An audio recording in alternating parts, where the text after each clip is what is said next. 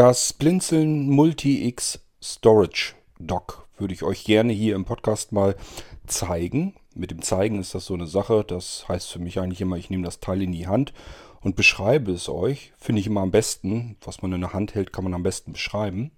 Das Problem ist nur, das Ding ist bei mir gerade im vollen Einsatz und da kann ich es auch schlecht wieder wegholen.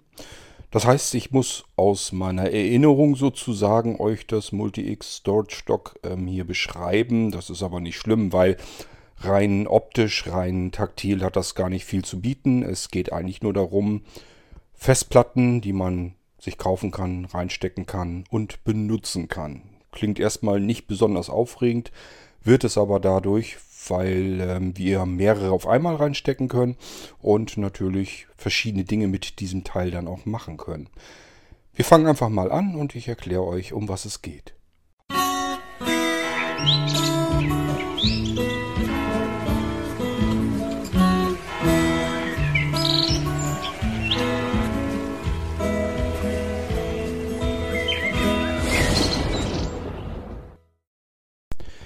Mit unseren Anwendern, also mit denjenigen, die bei Blinzeln sich ihren Computer kaufen, habe ich natürlich einen regen Austausch und dadurch weiß ich einfach auch, dass viele unter euch sind, die horten und sammeln Daten. Üblicherweise Hörbücher, Hörspiele, Musik, ähm, aber auch Software und so weiter und so fort. Ist auch nichts Ungewöhnliches, mache ich hier auch. Ich habe auch einen ganzen Packen voller Festplatten und im wahrsten Sinne des Wortes sind die eben auch gepackt voll. Ähm, dann brauchen wir natürlich viel Festplattenkapazität, um unsere Sicherungen irgendwo unterzubringen. Was nützen uns die ganzen schönen Hörspiele und Hörbücher und so weiter und so fort, wenn wir sie nicht vernünftig irgendwo sichern können? Auch dafür brauchen wir irgendeine Lösung. Ja, und letzten Endes alles was wir uns überlegen, wo die Daten draufkommen oder wo wir Sicherungen hinspielen können. Irgendwie kommt alles wieder zum Vorschein, dass wir schlicht und ergreifend Plattenkapazität brauchen. Festplatten, die kann man heute als normale handelsübliche Festplatten bekommen. Nach wie vor noch die gute alte Festplatte. Ich weiß gar nicht mehr, müsst ihr mal gucken, wie alt die ist. Sie ist jedenfalls uralt. Ähm, hat aber immer noch nicht ausgedient, weil sie pro mittlerweile Terabyte gesehen immer noch die günstigste Speicherkapazität liefert. Gerade wenn wir irgendwie nicht die dollsten Geschwindigkeiten brauchen. Und das ist ja immer der Fall. Wenn wir Musik abspielen oder ähm, ein Hörbuch oder sowas, dann kommt das auf die Geschwindigkeit des Datenträgers gar nicht mehr an. Ähm, das ist alles schnell genug, damit unsere Titel da vernünftig abgespielt werden können. Und wenn wir eine Sicherung machen, ja gut, es ist natürlich ein Unterschied, ob ich für eine Sicherung vielleicht gerade mal 5, 6, 7 Minuten brauche oder ob das Ding dann eine Viertelstunde durchläuft. Das ist schon ein Unterschied, aber ähm, wenn ich dann bedenke, wie hoch der Unterschied eben auch ist von den Kosten her, im, wenn ich jetzt eine schnelle, schnelle SSD hätte oder ob ich eben eine langsamere Festplatte nehme, dann sagt man sich so manches Mal, ja, aber auf der Festplatte kann ich eben einfach wesentlich mehr unterbringen fürs gleiche Geld, also nehme ich doch lieber eine Festplatte. So oder so kommt es dann als nächstes darauf an, wie bringe ich denn meine Festplatten oder SSDs, je nachdem, was ich mir jetzt gekauft habe, wie bringe ich die eigentlich unter? Ich habe hier bei mir ähm, ein NAS, eine QNAP. Äh, die hat acht Einschübe. Da passen also acht Festplatten oder natürlich auch SSDs hinein. Das ist ein bisschen, also ich finde es unkomfortabel. Es gibt ja jede Menge Leute, die so NAS-Systeme von QNAP, Synology und Co. haben. Ich finde es nicht praktisch, weil man immer diese, diese ähm, Schubladendinger, also man muss immer irgendwas an diesen Platten noch festmontieren. Man muss immer irgendwie rumschrauben, wenn man mal eben eine Platte austauschen will. Eigentlich sind die Dinger so gebaut, dass wir ratzfatz eine Platte rausziehen können und eine neue wieder reinstecken. Aber statt dass man das Konzept mal ein bisschen weiter durchdenkt und das so macht, dass man die Platte wirklich so einfach rausziehen kann und eine neue einfach reinstecken kann, nein, baut man immer irgendwie das so, dass man noch mit dem Schraubendreher wieder rumfummeln muss, vier Schrauben lösen muss, die Festplatte wieder irgendwo mit einsetzen muss, eine neue, vier Schrauben wieder festziehen und nur an diesem Griff kann man das dann da irgendwie wieder reinpröpeln. Und äh, finde ich total unpraktisch. Ich habe euch schon einige Male hier im Irgendwasser gesagt, ich werde mir mit Sicherheit keinen NAS System von den führenden Herstellern mehr kaufen. Das ist bei mir eigentlich durch. Also sowohl die Systeme, die da drauf laufen, finde ich grausig bedienbar und ähm, was eben genauso schlimm ist. Also ich komm, bin mit dem kompletten Konzept einfach nicht einverstanden. Mein NAS läuft wunderbar durch. Die QNAP, die ich hier habe, tut das, was sie tun soll. Ist soweit alles in Ordnung, kann man gar nicht rummeckern. Aber mir gefällt weder das System da drauf, das ich ähm, im Browser bedienen kann und bedienen muss. Ähm, noch gefällt mir das Preis-Leistungs-Verhältnis von den Dingern, wenn man bedenkt, was da für Hardware drin ist und was man dafür bezahlt, finde ich es unverschämt. Kann man sich natürlich aber leisten, wenn man solche spezielleren Lösungen da eben anbietet. Und äh, ich finde es auch von der Hardware-Lösung vom Einumbau und so weiter, finde ich es einfach total unpraktisch. Ich sag ja, wenn ich erst mit dem Schraubendreher rumfummeln muss, nur um mal eben eine andere Festplatte auszuwechseln, also eine andere Festplatte einzusetzen, ähm, das ist alles meiner Ansicht nach äh, nicht so, wie ich mir das eigentlich vorstelle, wie es sein könnte. So, das ist die eine Möglichkeit. Da habe ich, wie gesagt, acht Festplatten drin. Da sind seit längerer Zeit schon äh, 4 Terabyte Platten drin, also acht Stück davon und die sind auch ganz gut gefüllt. Ähm, ja, da sind so meine Medien alle mit drauf und auch das Wichtigste, was ich so ein bisschen mit gesichert haben will. Dann habe ich einen Festplatten-Tower. Mit Festplatten-Towern arbeite ich schon eine ganze Weile, weil ich das hochpraktisch finde. Und mein Festplatten-Tower ist so, dass er vorne auch so, so Schubladenklappen eigentlich so hat. Das heißt, ich kann eine Klappe entriegeln, dann springt mir die Festplatte schon so einen Zentimeter entgegen und dann kann ich sie ganz leicht nach vorne herausnehmen. Beliebige neue nehmen, in den Schacht wieder einsetzen und mit der Klappe wieder nach hinten schieben und arretieren das Ganze, sitzt dann sofort fest. Und das Ding ist schon mal einen ganzen Zahn besser als so eine QNAP oder andere NAS-Systeme, weil hier entfällt das Schrauben. Ich kann einfach die Platte, eine ganz normale, jungfräuliche, nackte Platte nehmen und äh, wie gesagt die alte Platte rausziehen, neue rein und fertig. Keine einzige Schraube nötig, kein Rahmen, kein nichts, was ich irgendwie an dieser Festplatte festmachen muss.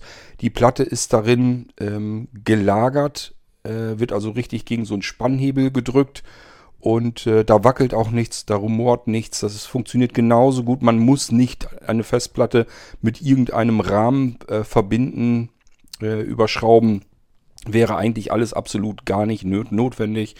Das zeigt mir allein schon dieser Plattentower. Ist auch eigentlich eine feine Geschichte. Der hat diverse Lüftungen drin, ist auch soweit okay. Die hört man allerdings. Das ist wieder nicht so richtig okay, aber gut, das ein bisschen was ist ja immer. Und sie säuselt zum Glück noch. Kann man also auch noch ertragen. Den Plattentower kann ich anklemmen an einen Rechner.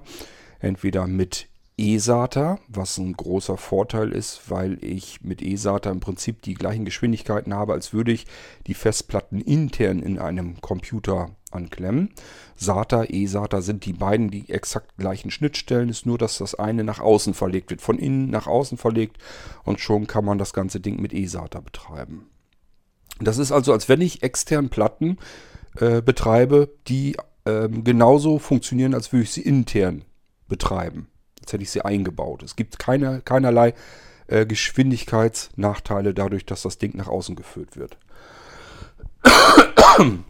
Das geht in meinem Fall nicht, weil ähm, eSATA ist eigentlich nicht mehr jetzt der Standard, den man normalerweise nimmt. Ähm, es gibt Einbaukarten, Controllerkarten. Ich arbeite aber natürlich mit Nanocomputern hier und insofern kann man da keine Controllerkarte einbauen. Ich habe also kein eSATA am ähm, Nano-Computer und somit funktioniert die Anbindung nicht. Das ist aber nicht so schlimm in meinem Fall. Denn das, was ich ganz schnell haben muss, das ist im Nano mit ähm, SSD-Technik. Und dieser Plattentower ist eigentlich nur dazu da, damit ich die Daten in der Masse einfach wegspeichern kann oder eben drankommen kann, wenn ich sie brauche. So, und da ist der Plattentower per USB 3 ähm, angeklemmt an den Nano und äh, das reicht von der Geschwindigkeit vollkommen aus. Ist brutto ohnehin nur ein Gigabit weniger als ähm, in interner SATA-Controller, SATA 3-Controller. Also ganz so riesengroß ist der Unterschied gar nicht.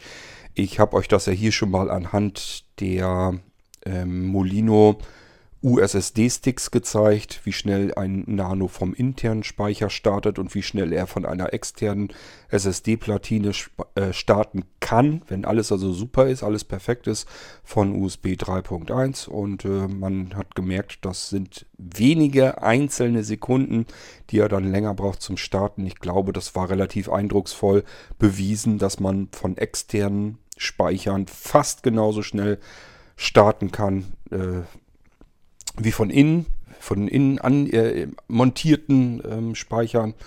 Und insofern ist das vernachlässigbar. Klar, Festplatten sind langsamer, einen ganzen Zahn. Das merkt man auch und das merke ich auch bei meinem äh, Plattentower. Aber wie gesagt, es gibt diverse größere Vorteile. Seit ich das so habe und nicht mehr meine Platten irgendwo einbaue, kann ich jederzeit sagen, ich tausche mal eben schnell den eigentlichen Computer aus also beispielsweise in diesem Fall, es steht ein Nano auf diesem Plattentower. Kabel abziehen, am besten gleich in der Hand behalten, nächsten Nano äh, auf den Tower draufstellen, Kabel an derselben Stelle wieder reinstecken, zack, fertig, alles passt wieder. Stromanschluss, alles ist so geblieben. Kann ich also so eins zu eins weiter benutzen, einfach nur diesen kleinen, diesen kleinen Metallklumpen, den Nanocomputer auswechseln und habe schon einen neuen Computer und die Daten und die Laufwerke sind alle an derselben Stelle, wo sie vorher auch waren. Da muss ich nur einmal noch den Buchstaben eben vielleicht ähm, korrigieren im neuen Betriebssystem.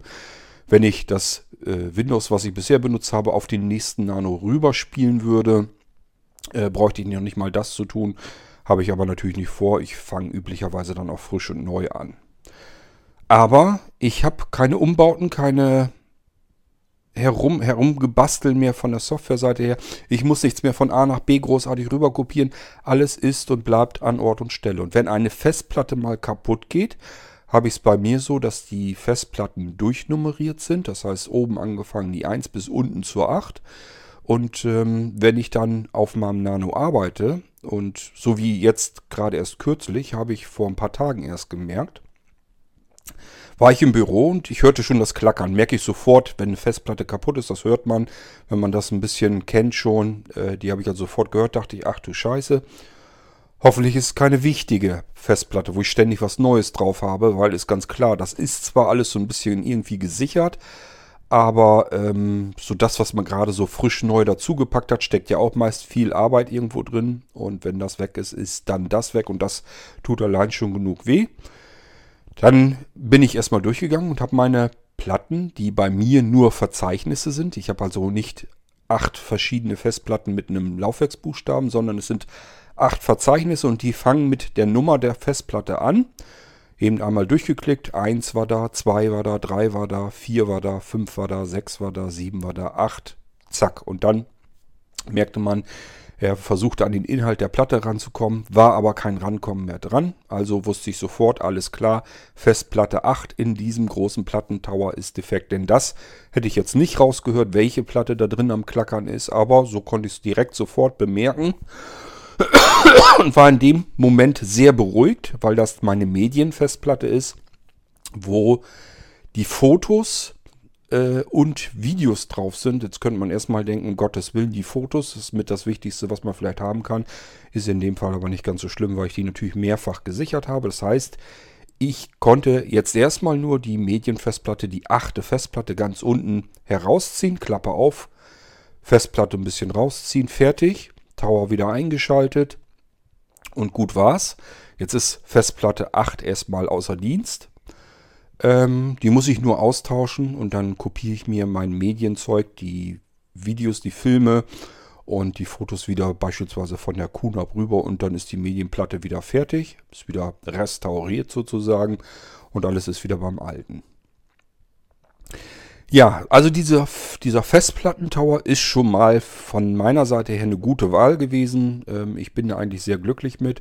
Das funktioniert super. Es passt sehr, sehr viel Zeugs drauf. Auch da 8 x 4 Terabyte Festplatten und jedes Mal, wenn ich eine neue reinschubsen muss, dann tausche ich die gegen das aus, was gerade so am Markt ein bisschen ja, vom Preis-Leistungs-Verhältnis her einfach okay ist. Ist in dem Plattentower, seit ich das so habe, äh, ist das jetzt die zweite Platte, die verreckt ist. Äh, davor die Platte war wesentlich schlimmer. Das war meine Datenfestplatte. Die ist eine der beiden ganz wichtigen Platten. Ähm, das heißt, da gab es dann auch Datenverlust. Da habe ich zum Beispiel ein paar Molinos verloren. Und das ist dann schon ärgerlich. Da waren Molino-Sicherungen drauf. Ich habe das so ein bisschen rekonstruieren können. War jetzt keine Katastrophe, aber ähm, schön war es jedenfalls auch nicht. Das ist aber immer das Problem. Man sichert zu selten und somit ist das, was gerade so zuletzt drauf gekommen ist, ist dann oftmals futsch. In einer vorangegangenen S-Folge hier, Sicherheit, Sicherheitsfolge im Irgendwasser, habe ich euch nochmal darauf hingewiesen, dass ihr drüber nachdenkt, nicht nur zu sichern, sondern dass ihr Sicherungen habt, ähm, die ihr physikalisch vom Rechner getrennt habt. Ähm, weil auch das habe ich gerade erst so mit ausprobiert und erlebt. Ähm, denkt nur an Ransomware, kann man haben und kann man auch nichts gegen tun. Die müssen nur irgendeine Lücke im Betriebssystem finden. Dann finden die auch den Weg zu euch auf den Rechner, ganz egal wie viel und was für tolle Antivirensoftware ihr da installiert habt. Das spielt gar keine Rolle. In der S-Folge hatte ich euch erzählt, da war zum Beispiel, zum Glück war das ein Server im Internet, der zum Basteln und Experimentieren war. Da waren nichts Wichtiges drauf, war wirklich ein reiner Probierserver, so ein kleines Ding bloß. Da war diese Ransomware drauf. Und ähm, ja, ich habe geguckt, also das Betriebssystem, das Windows 10 da drauf war nagelneu, also alles aktualisiert. Nicht der Server war neu, sondern das System da drauf war im aktuellen Zustand. Ransomware war drauf, das bedeutet, alle wichtigen Dateien, die er da irgendwie erhaschen konnte, hat er verschlüsselt. Dann soll man bezahlen, wenn man den Schlüssel dafür haben will. Ähm, also die Daten sind faktisch im Prinzip weg. Und ähm, ja, er ist halt überall rangekommen, wo er rankommen konnte. Und ich habe im Infobereich dann gesehen, hat der Microsoft Defender eigentlich angeschlagen, hat er gemerkt, dass da irgendeine Schadsoftware drauf ist. Und siehe da, ich staunte nicht schlecht. Der Defender war deaktiviert. Stand dann also wirklich auch da. Defender darunter als Infotext deaktiviert. Sie sind potenziell gefährdet. so viel zu den tollen Antivirensystem, wenn da ein Schädling draufkommt, der da drauf will und man weiß einfach, das System hat die und die Lücken, die kann ich jetzt aus, ausnutzen, dann nützen euch eure Antivirenprogramme nichts und wieder nichts. Das ist das, was ich euch schon seit so lange wie ich den Irgendwasser mache, immer wieder mal predige, dass ihr euch nicht so sehr versteifen sollt und nicht so viel Vertrauen in eure Antivirensoftware haben sollt. Das, was ihr noch am ehesten machen könnt, ist zuzusehen, dass das Betriebssystem immer möglichst aktuell ist und Sicherung, Sicherung, Sicherung. Und die Sicherung dann auch trennen vom Computer. Das bringt überhaupt nichts, wenn ihr von einer Platte auf die andere Platte ständig Sicherung macht.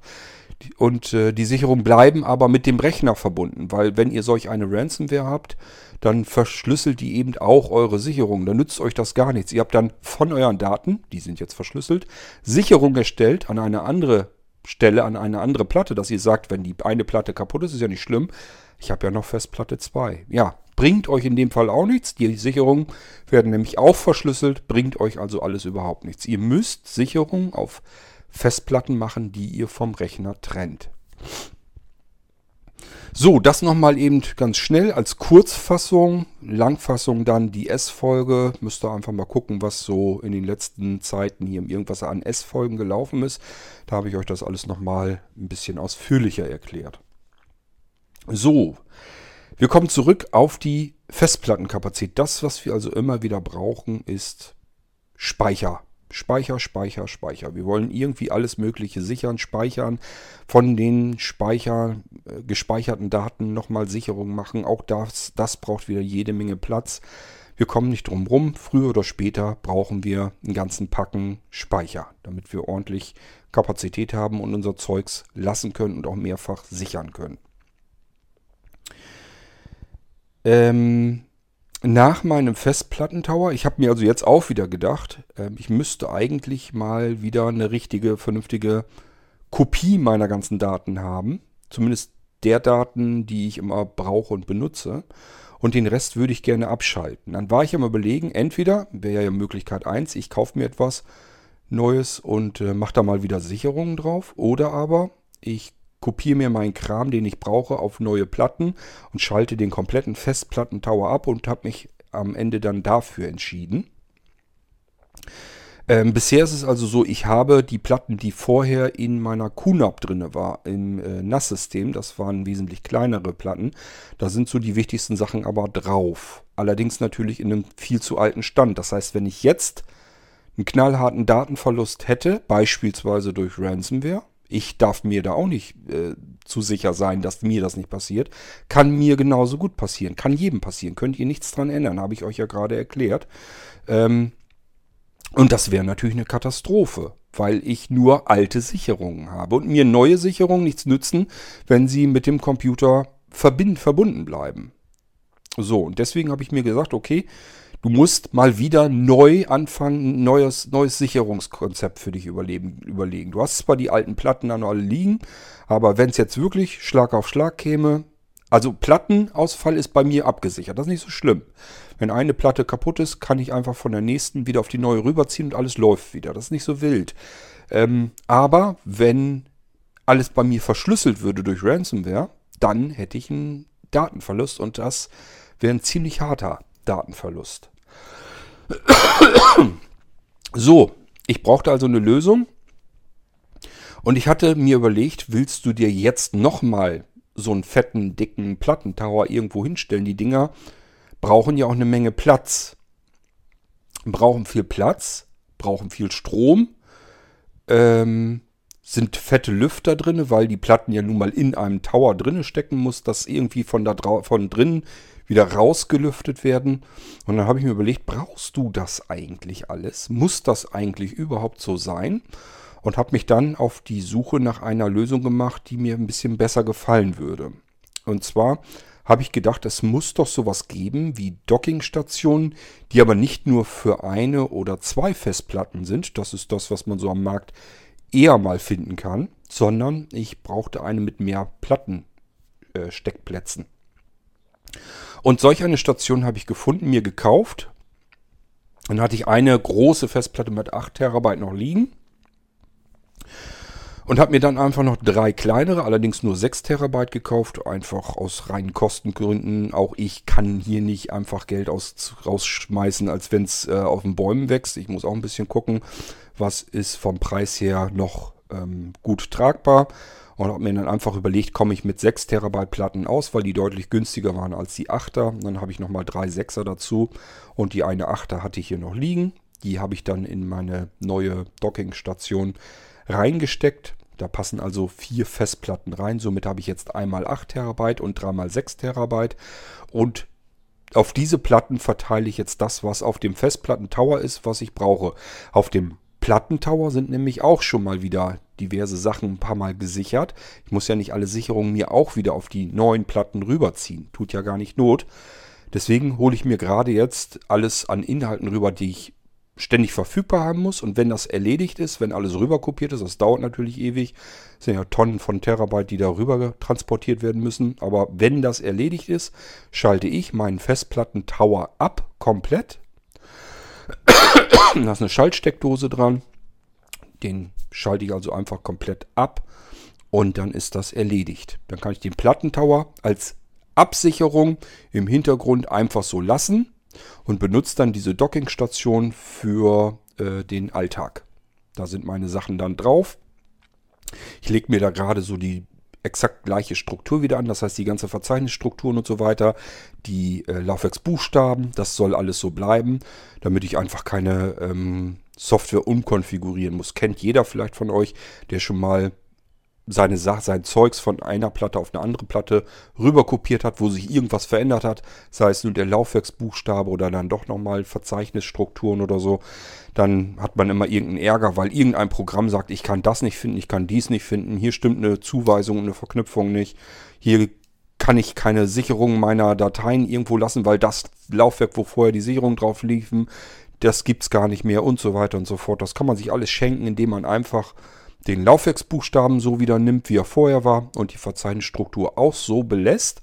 Und ähm, schon sollte das dann alles wieder funktionieren. Dann kann man den, den alten Datenträger nämlich abschalten, ihn als gute Sicherung ähm, im Hintergrund behalten und ähm, mit den neuen Platten sozusagen weiterarbeiten. So, das ist der Grund, weswegen ich mir diese Multidock gekauft habe. Und jetzt kommen wir mal so langsam dazu, was ist das überhaupt, wie könnt ihr euch das vorstellen?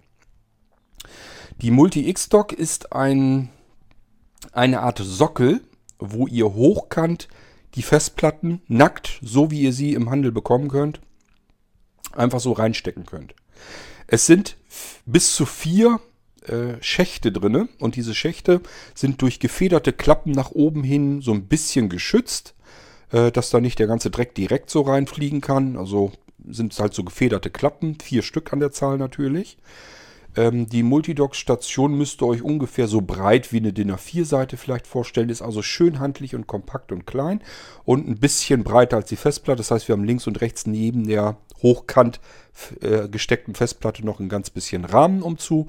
Und das ist im Prinzip dann so dieses Multidock von der Höhe, würde ich mal sagen, vielleicht 6, 7, 8 Zentimeter, irgendwas um den Dreh, vielleicht auch ein bisschen mehr. Ich kann es euch nicht ganz genau sagen. Die Platten stecken jedenfalls stabil und fest ordentlich da drin.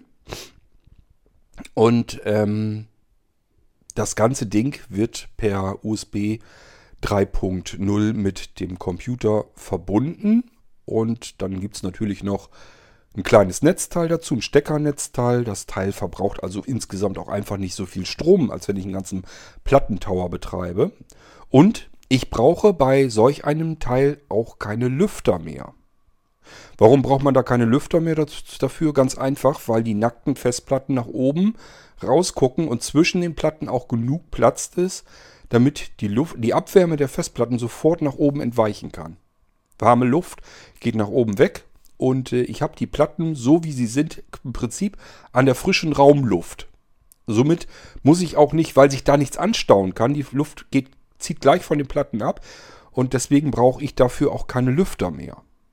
Die Lüfter sollen ja nur die angestaute Wärme, die in einem Gehäuse sich anstaut, weil sie nirgendwo von alleine abziehen kann, soll sie einfach nur nach draußen befördern. Das muss ich hier nicht tun, weil wir sind mit unseren Platten direkt bereits draußen. Alles, was die Platten an Wärme produzieren, kann sofort an die Umgebungsluft nach oben hin weg. Wir haben also ein System jetzt, wo die Platten ihre Abwärme perfekt abgeben können die, die, äh, die warme Luft ist also sofort weg von den Platten. Ähm, wir haben die ganze komplette Raumluft als Kühlung und können dadurch auf laute Lüfter verzichten. Unsere Platten machen also nur noch das bisschen Kraft, was die Platten selbst noch äh, an Betriebsgeräuschen machen. Und wenn wir ganz viel Geld haben, können wir uns natürlich auch SSDs da reinstecken. SSD-Laufwerke, dann haben wir noch nicht mal mehr irgendein Geräusch und haben richtig schön ordentlichen Speicherbrocken da vor uns stehen, auf dem wir ganz viel Platz haben und Daten drauf speichern können. Ja, ich sage ja Anbindung USB 3. Ist ein ordentliches, dickes ähm, USB-Kabel dran. Äh, Steckernetzteil habe ich euch erzählt. Dann hat das Ding einen Ein- und Ausschalter. Dann hat es einen ganz kleinen ähm, Switch-Schalter, so wirklich winzig, dass man auch nicht versehentlich drankommen kann. Ähm, ich habe mir das jetzt nicht weiter angeguckt, wofür der da ist. Ich kenne solche Schalter sonst eigentlich, damit man die äh, Stromspeisung anpassen kann an verschiedene Länder. Das kann ich mir hier aber überhaupt nicht vorstellen, weil es ein Steckernetzteil ist. Da kommt immer derselbe Strom raus. Da wird nämlich der Strom schon im Stecker sozusagen, in dem Stromstecker äh, in die richtige in die richtigen Daten sozusagen, in die richtigen Werte befördert. Da muss also eigentlich an dem Gerät selbst gar nichts mehr gemacht werden. Ich gucke mir das irgendwann mal bei Zeiten an, wofür der gut sein könnte. So habe ich ehrlich gesagt keine großartige Vorstellung, wozu das gut sein soll, das Ding. Wir haben auf der anderen Seite noch einen kleinen Taster. Das dürfte ein Reset-Taster sein, dass ich die Platten einfach mal, wenn sich das irgendwie festgefroren hat, ähm, kann ja mal sein, dass eine Platte irgendwo ein Prozess oder sowas stecken bleibt und da die ganze Zeit versucht, irgendwie was zu kopieren. Und dann ist es halt tödlich, wenn man äh, den Kippschalter benutzt, um der Platte den Strom wegzunehmen. Das ist immer besser, wenn man das macht, indem man ein Reset durchführen kann. Und dafür wird dieser kleine Taster gut sein. Einfach, dass er die Platten, den Datenkanal einfach eben einmal trennt und ein Reset an den Platten auslöst. Äh, Reset heißt nicht in diesem Fall, dass die Platten auf Werkseinstellung gesetzt werden, sondern einfach nur, ähm, ja, dass sie, ähm, wenn sie irgendwo stecken geblieben sind, einfach wieder neu anfangen zu starten. Mehr ist das nicht.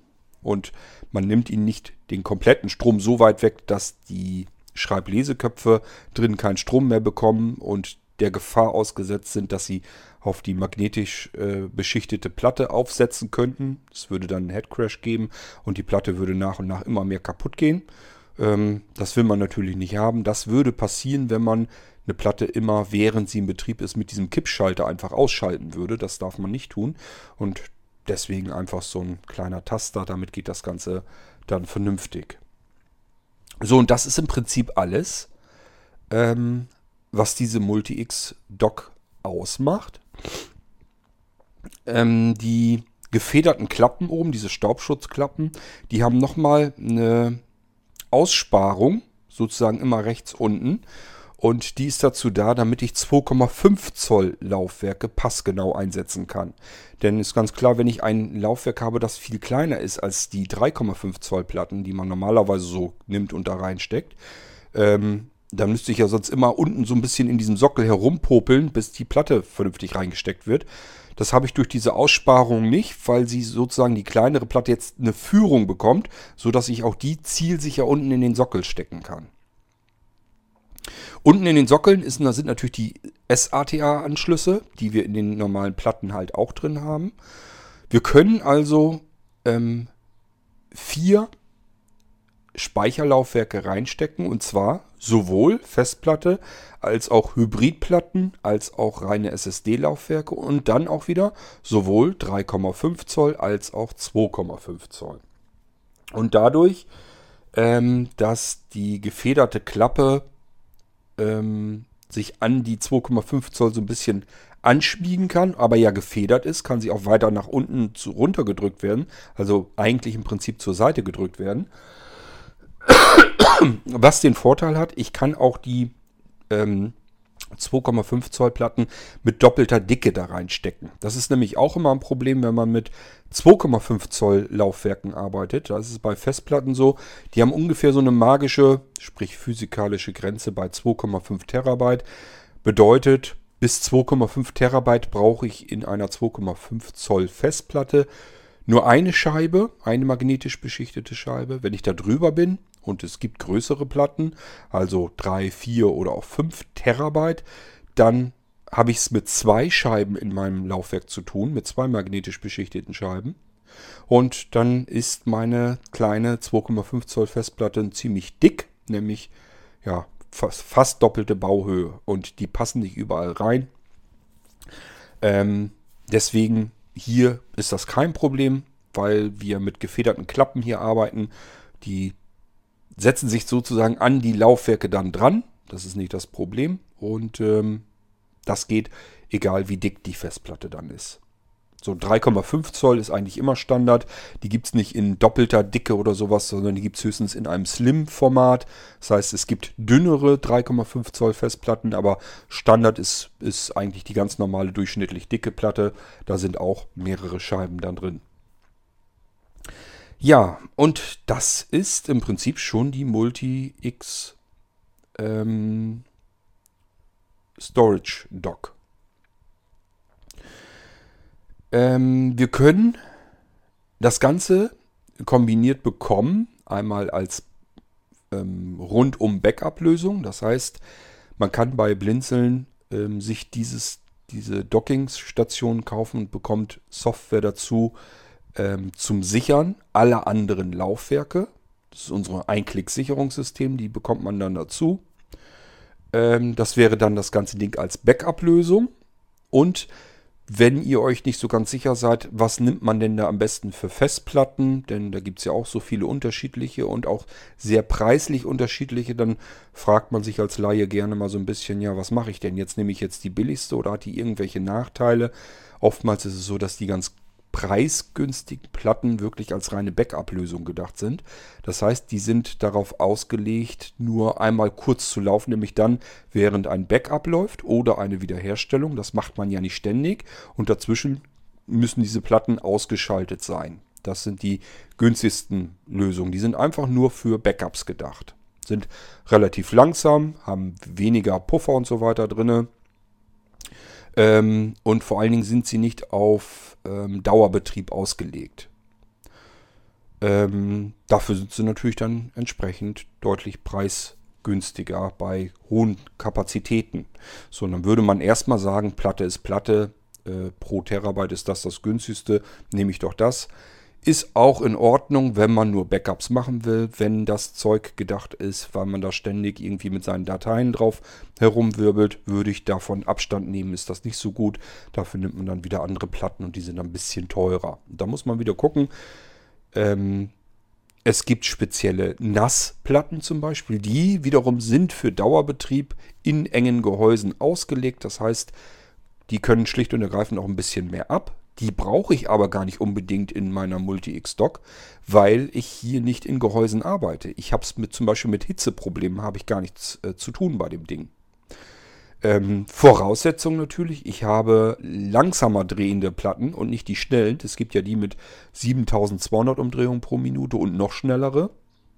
Das sind Platten, die brauche ich, wenn ich mit Betriebssystemen ähm, oder ständig irgendwas auf der Platte hin und her schubsen muss ähm, und die im Rechner eingebaut ist, dann kann ich sowas gebrauchen. Ähm, bloß ehrlich gesagt würde ich das heute sowieso nicht mehr benutzen. Heute sollte man, wenn es auf Geschwindigkeit ankommt, vom Platten ganz weggehen und SSD-Technik benutzen. Und deswegen sind diese schnell drehenden Festplatten eigentlich gar nicht mehr so interessant, wie es erstmal den Einschein hat. Man denkt ja immer erstmal schneller ist besser, aber hier muss man wirklich sagen, selbst die schnellen Festplatten sind nicht so schnell, dass man sie eintauschen möchte gegen eine SSD, wenn man es mit Geschwindigkeit zu tun haben will. Und das ist immer dann der Fall, wenn man Betriebssysteme davon laden will, also booten will, das ganze Ding. Oder mit großen Dateien ständig herumjonglieren muss, dann macht das mehr Spaß auf einer SSD. Und die sind ja mittlerweile auch ganzen Zahn günstiger geworden, auch im Terabyte-Bereich. So, das heißt, diese schnell drehenden Festplatten, ähm, die Vorteile sind nicht Vorteil genug gegenüber SSD-Technik, und ähm, dann bleibt der Nachteil nämlich übrig, dass die 7200 Umdrehungen pro, Minuten, pro Minute in dem Ding natürlich auch dafür sorgen, dass diese Festplatte deutlich heißer wird. Dann habe ich es wieder mit Hitzeproblemen zu tun. So, und wenn ich die nicht haben will, dann muss ich tief in die Tasche greifen und muss mir so spezielle Nassplatten suchen. Wobei die meistens auch langsam drehend äh, sind, damit sie eben nicht diese Hitze äh, produzieren. Ähm, ja, und das Ganze hat eben, wie gesagt, Vor- und Nachteile. Ich würde Festplatten nehmen, die bei 5400 Umdrehungen pro Minute liegen, sind also die langsameren Platten, was aber nicht schlimm ist, weil es geht hier eigentlich nur darum, um Dateien einfach loszuwerden, abzuspeichern, zur Verfügung zu haben insbesondere die ganzen Mediendateien, denn darum geht es meistens, das weiß ich einfach aufgrund der Erfahrung im Dialog mit euch, was ihr mit euren ganzen Festplattenkapazitäten da macht. Und für die Mediendateien spielt es einfach schlicht und ergreifend keine Rolle, ob das eine schnell oder eine langsam drehende Platte ist. Ähm, für so ein bisschen MP3 und so weiter, das geht alles schnell genug. Da muss man nicht irgendwie, wer Teufel, der, äh, Teufel, wer weiß, was für äh, schnelle Platten haben. Da kann man lieber sagen, ich nehme die langsamen und achte dann noch darauf, dass ich vielleicht eine Sorte erwische, die wirklich richtig schön kühl laufend sind. Es gibt solche Festplatten nämlich, die werden noch nicht einmal handwarm im Dauerbetrieb. Und das sind auch immer die, die äh, langsam drehen sind. Das ist alleine macht es aber nicht. Es gibt auch ähm, Festplattentypen, die zwar langsam drehen und trotzdem heiß werden. Die sind natürlich richtig ätzend. Ähm, das sind alles so Dinge, die erfährt man einfach so nach und nach, wenn man sich durch die Plattenhersteller und Plattenmodelle einfach so ein bisschen durch experimentiert. Also, wenn ihr das Ganze als Komplettpaket haben möchtet, dass ihr sagt, ich möchte aber auch gleich vernünftige Festplatten da drin haben, einfach Bescheid sagen, dann müssen wir bloß überlegen, welche Terabyte Kapazitäten braucht ihr dafür. Und dann besorge ich euch das mit und richte euch das auch gleich fix und fertig ein dass ihr auch die Multidock mit euren Platten anschließen könnt. Ähm, und in dem Moment auch gleich ähm, ein Laufwerk nur habt. Also ihr werdet euch ein bisschen wundern. Ihr klemmt äh, die Multi-X-Dock mit den vier Schächten und vier Festplatten an. Euch wird aber bloß ein Laufwerk angezeigt. Geht mal da rein, dann werdet ihr merken, es sind dann aber vier Verzeichnisse drin und schon wisst ihr, wie es angehen kann in diesen vier Verzeichnissen. Da könnt ihr eure Daten reinpacken. Ich nummeriere euch diese Verzeichnisse dann auch durch und mache euch auf, äh, an die Festplatten Markierungspunkte, sodass ihr jederzeit sehen könnt, beispielsweise äh, im Verzeichnis 3, da ist irgendwas los, da komme ich nicht mehr rein und eine Platte klackert, dann wirst du sofort, alles klar, ich muss Festplatte Nummer 3, die mit den drei Markierungspunkten, die muss ich auswechseln. Das ist immer ganz gut, wenn man da eine Möglichkeit, eine schnelle Kontrolle hat. Welche Platte hat jetzt eigentlich ein Problem und die könnt ihr dann auswechseln, neu rein, zusehen, dass ihr irgendwo die Daten wieder da drauf bekommt und dann ist das Ding wieder fertig. Dann könnt ihr wieder weiterarbeiten. Und das Schöne ist, wir haben nicht ein einziges Mal äh, die Notwendigkeit gehabt, einen Schraubendreher oder sonst irgendein anderes Werkzeug in die Hand zu nehmen. Im Gegenteil, wir müssen noch nicht mal eine Klappe öffnen oder sonst irgendetwas, sondern wir ziehen einfach die Platte nach oben aus dem Sockel heraus nehmen eine beliebige weitere neue Festplatte und stecken sie in denselben Schacht genauso herum wieder hinein in den Sockel, in den Schacht und können sofort wieder mit dieser Platte dann arbeiten. Man muss eine neue Festplatte, wenn man sie sich jungfräulich auf dem Markt kauft, üblicherweise initialisieren, partitionieren, formatieren. Auch das ist, wenn ihr die bei Blinzeln kauft, alles fix und fertig erledigt. Da habt ihr nichts mit zu tun. Da kümmere ich mich drum. Ich sage ja genauso wie diese Besonderheit, dass man, obwohl man mit vier Festplatten vielleicht arbeitet, nur einen Laufwerksbuchstaben verballern muss. Alle anderen Laufwerksbuchstaben bleiben frei für weitere Laufwerke. Und ihr habt alles schön übersichtlich in einer Festplatte drinne. Äh, könnt aber trotzdem getrennt mit den Festplatten arbeiten, sind vier Verzeichnisse und selbst wenn eine Platte davon kaputt geht, ähm, sind die anderen drei Festplatten weiter voll funktionsfähig, passiert nichts weiter mit. Das Einzige, was ihr hier jetzt nicht habt, ist ein zusätzliches RAID-System, bedeutet, ähm, dass wir keine Absicherung haben, dass die Platten sich automatisch wieder ausbalancieren, dass man also eine Platte kaputt haben könnte, ähm, die austauschen kann und dann wird der Datenmix da so wieder verteilt, dass alle vier Platten wieder am Laufen sind. Ähm, das muss man sich immer überlegen, ob man RAID haben will, ja oder nein. Ähm, Habe ich euch auch schon mal erklärt ein RAID-System. Also da geht es darum, ich habe zum Beispiel vier Platten und eine Platte kann ich zum Speichern meiner Daten gar nicht benutzen.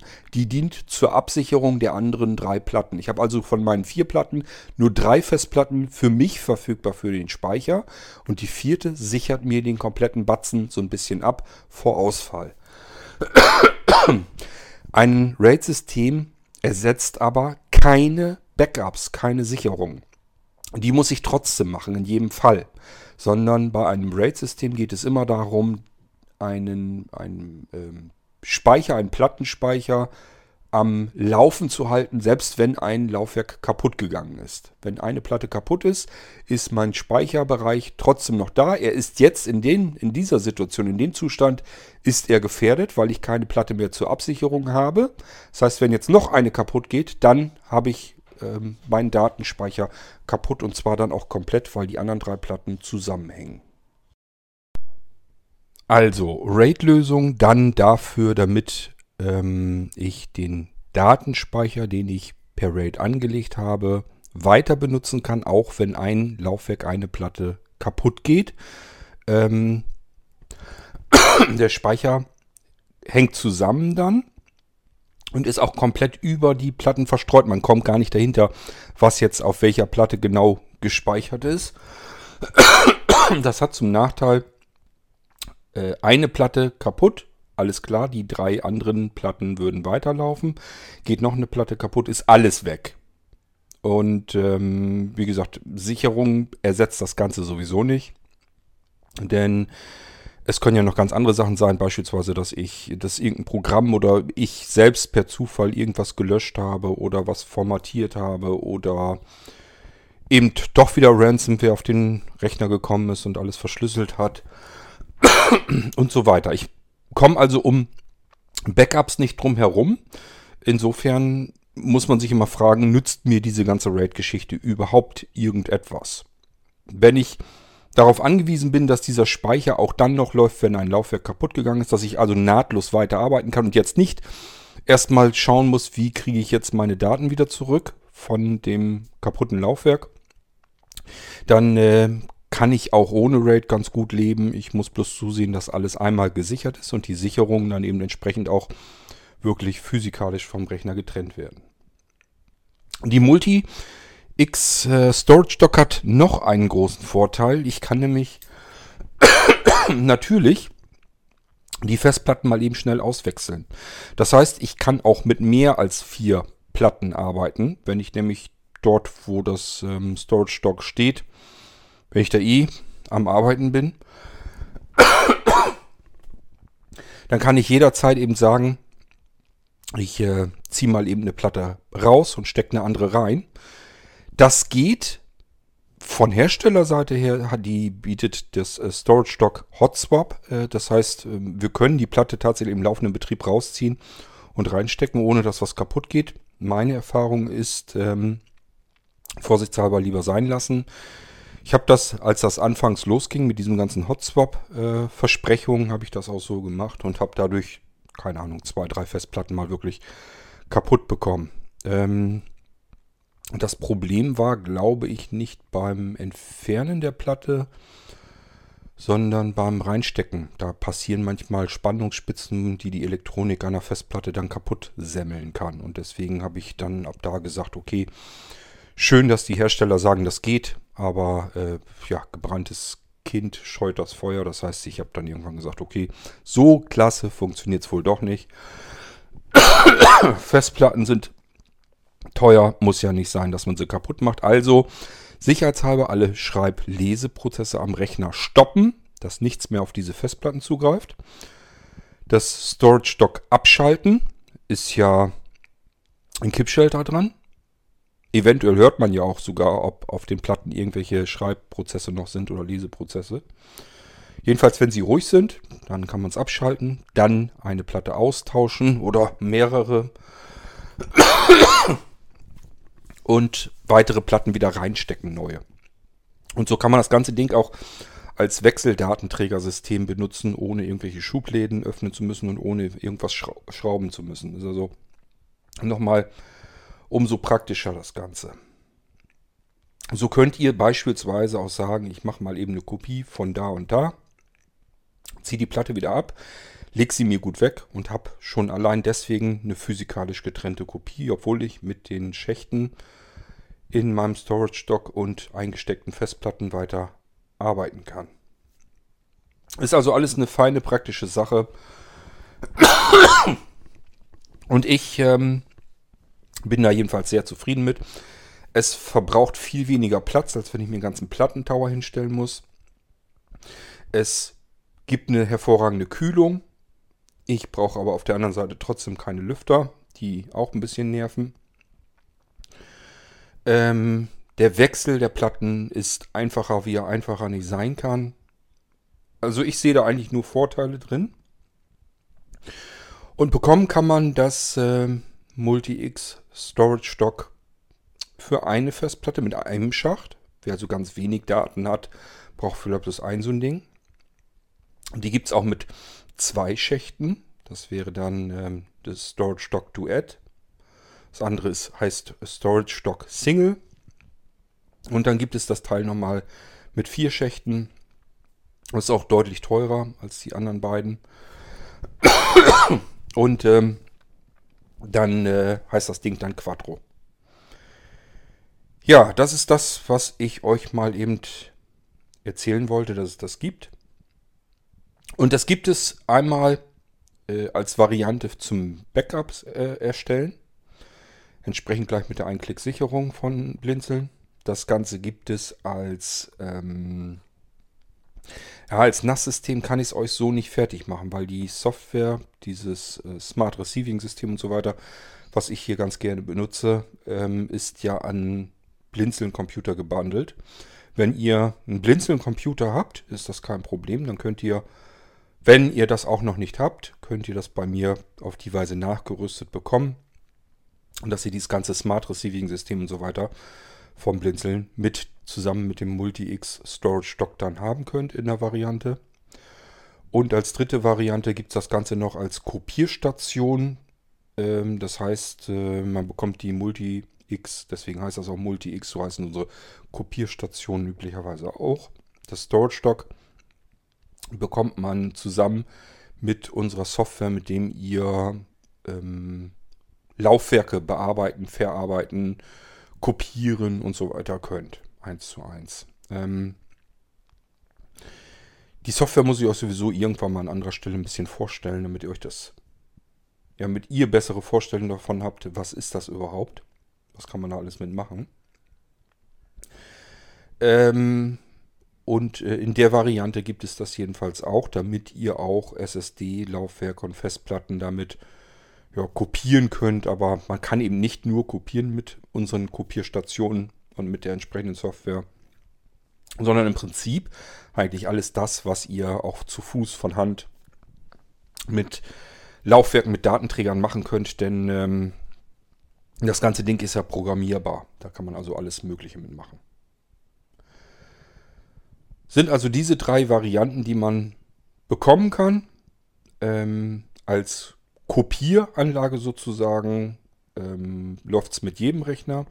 Mit dem Einklick-Sicherungssystem läuft es auch mit jedem Rechner. Und ähm, wenn man das Smart Receiving System, Smart Server System haben will, sprich als mehr oder weniger NAS das ganze Ding benutzen will als Medienserver, dann braucht er einen Blinzeln-Computer damit verbunden, dann geht das auch.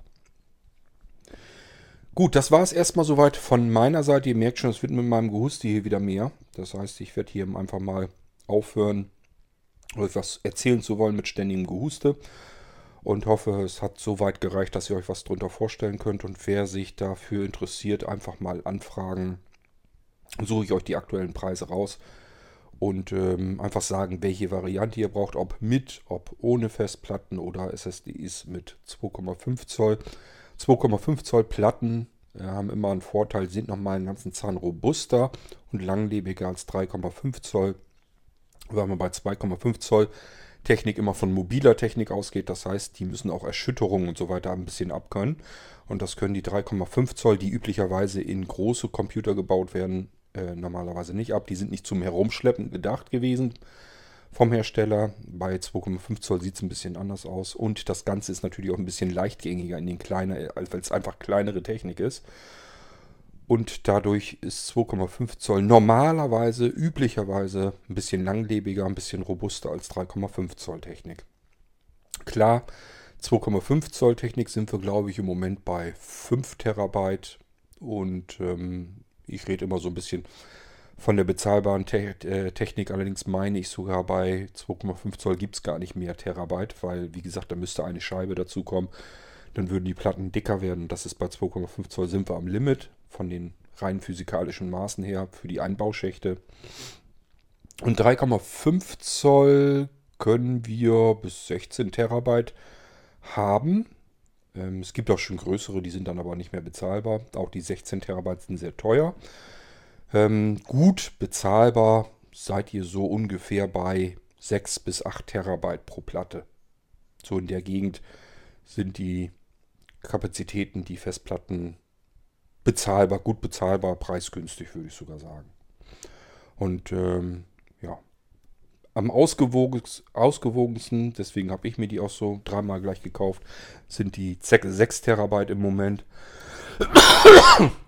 Sie sind kaum teurer als 4 Terabyte und 5 Terabyte. Deswegen habe ich die genommen.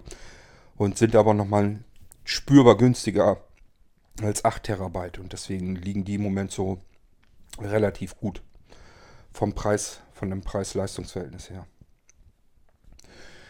Okay, ja, ich hoffe, ich habe an alles soweit gedacht. Wenn ihr noch Fragen habt, dann müsst ihr fragen und dann kann ich euch das gerne beantworten.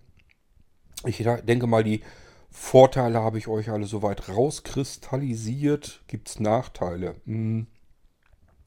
Ja, könnte man so sagen. Ähm, und zwar sind die Platten in dieser Dockingstation eingesteckt und liegen ja mehr oder weniger offen, also ungeschützt. Das heißt, ihr müsst ein bisschen aufpassen. Ich habe das jetzt zum Beispiel bei mir im Büro so und da hinten hinter sind so Kartons. Und ich hatte schon gedacht, Ähm, Wäre jetzt nicht gut, wenn die Platten am Ackern sind und da fällt jetzt von oben irgendwie ein Karton runter auf die Platten, weil dann würde, würde das nicht ans Gehäuse zuerst ditzen, so ein Karton, sondern direkt an die Festplatten. Und wenn die am Schreiben sind, dann reicht das wahrscheinlich schon aus, um einen Plattenschaden zu verursachen. Also in dem Gehäuse sind sie besonders geschützt. Ihr müsst also, wenn ihr das Multi-X ähm, Storage Dock hinstellt bei euch, sollte es so stehen, dass ihr da nicht versehentlich drankommen könnt und dass euch da auch nichts versehentlich drauffallen kann. Das ist so das Einzige, wo ihr ein bisschen überlegen müsst, ein bisschen vorsichtiger sein müsst. Ähm, es ist eben kein Gehäuse drumherum zu, was irgendwie einen Schlag wegnehmen kann, wenn man dagegen detzt. Das geht dann direkt an die Platte. Ist nicht so gut in dem Fall, aber in dem Moment, wo ihr das Ding irgendwo ganz ruhig in der Ecke hinstellen könnt und da kommt nie einer ran und da kann auch nichts passieren, dann seid ihr sicher, dann ist das eine wunderbare Geschichte. Besser geht's gar nicht. Okay, ja. Ähm, nö, ich denke mal, soweit haben wir jetzt alles durch. Dass es das mit 1, 2 und 4 Schächten gibt, habe ich euch auch erzählt. Die Softwareausstattung habe ich euch erzählt.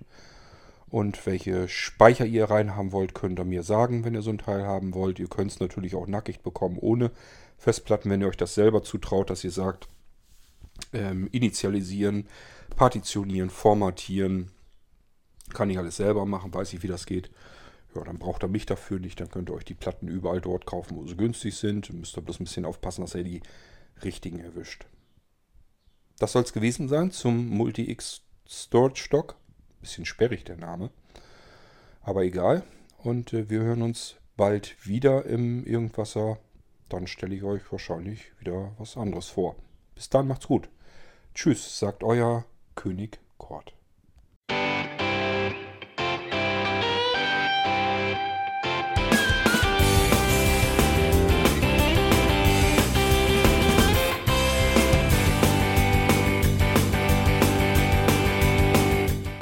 Das war Irgendwasser von Blinzeln.